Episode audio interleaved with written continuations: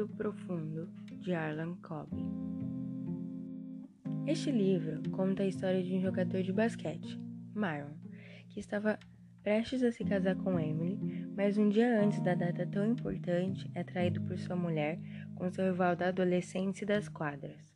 E agora, depois de anos, Emily o procura. Qual será o motivo? Seria o término do casamento com seu rival? É isso mesmo, depois de traí-lo, ela se casou com seu rival, o Greg. Ela o procura em sua antiga casa, onde sempre morou com seus pais. Myron, com raiva do que aconteceu no passado, ele manda ela embora e diz que não quer conversa, mas seu único pedido é tomar um café para no fim dizer que precisa de ajuda em uma investigação envolvendo seu filho Jamie de 13 anos. Mas por que justo ele? Será apenas isto? Myron fica se perguntando isso e decide tirar dúvida com Emily, que, re... que acaba revelando que ele é o pai do garoto e o menino está quase morrendo, precisando de um transplante de medula óssea, mas o doador compatível havia sumido.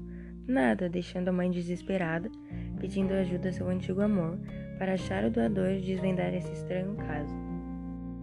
Começou sua procura com a ajuda de seus amigos. Win que era seu amigo desde a faculdade e que agora dividiam um apartamento.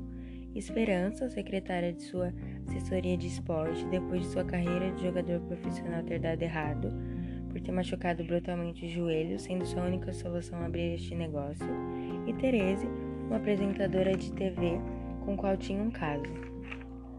Primeiro, eles descobriram que o nome do doador era David Seller. Conseguiu também um endereço foram até lá, mas aquela não era sua casa.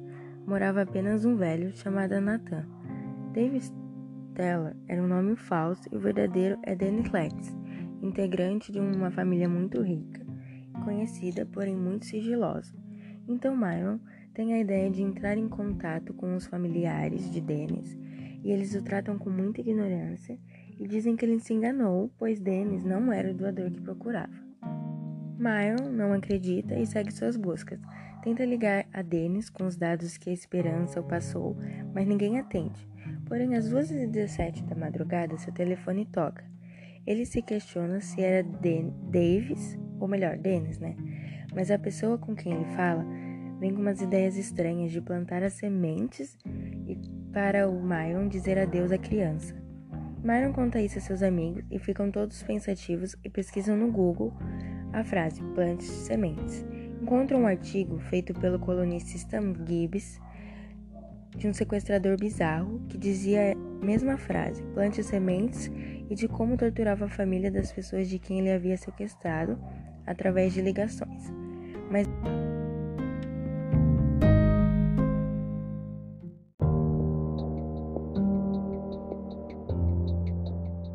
Pesquisando mais, Myron descobre que Stan havia se espelhado em um livro chamado Sussurro ao Grito e algumas frases eram até iguais.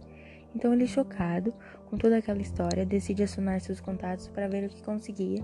Seu amigo Bruce Taylor passa o endereço de Stan, colunista falido e divorciado. Myron vai até lá e quando comenta o nome de Danny Lex, o espanto na cara do colunista surpreende. Então começa a fazer perguntas sobre aquela reportagem e Stan diz que nunca copiou nada do livro, mas não quis explicar a coincidência. Myron conta do telefonema e Stan diz que pode ser realmente sequestrador ou alguém que se, espelha, se espelhou neste caso e diz para Myron confiar nele, mas que ele precisa ir embora de sua casa.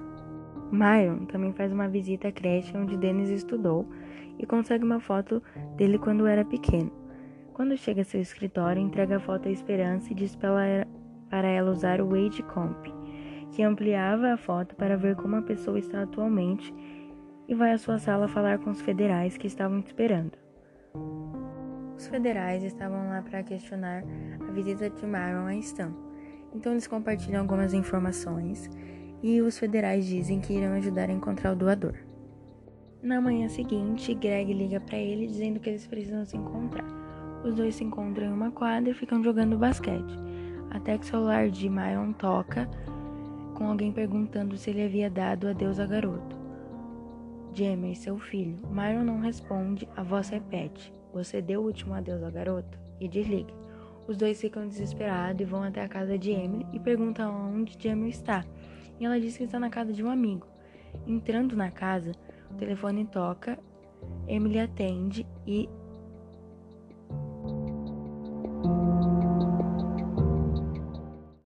E a única coisa que eles escutam é o grito de Jamie.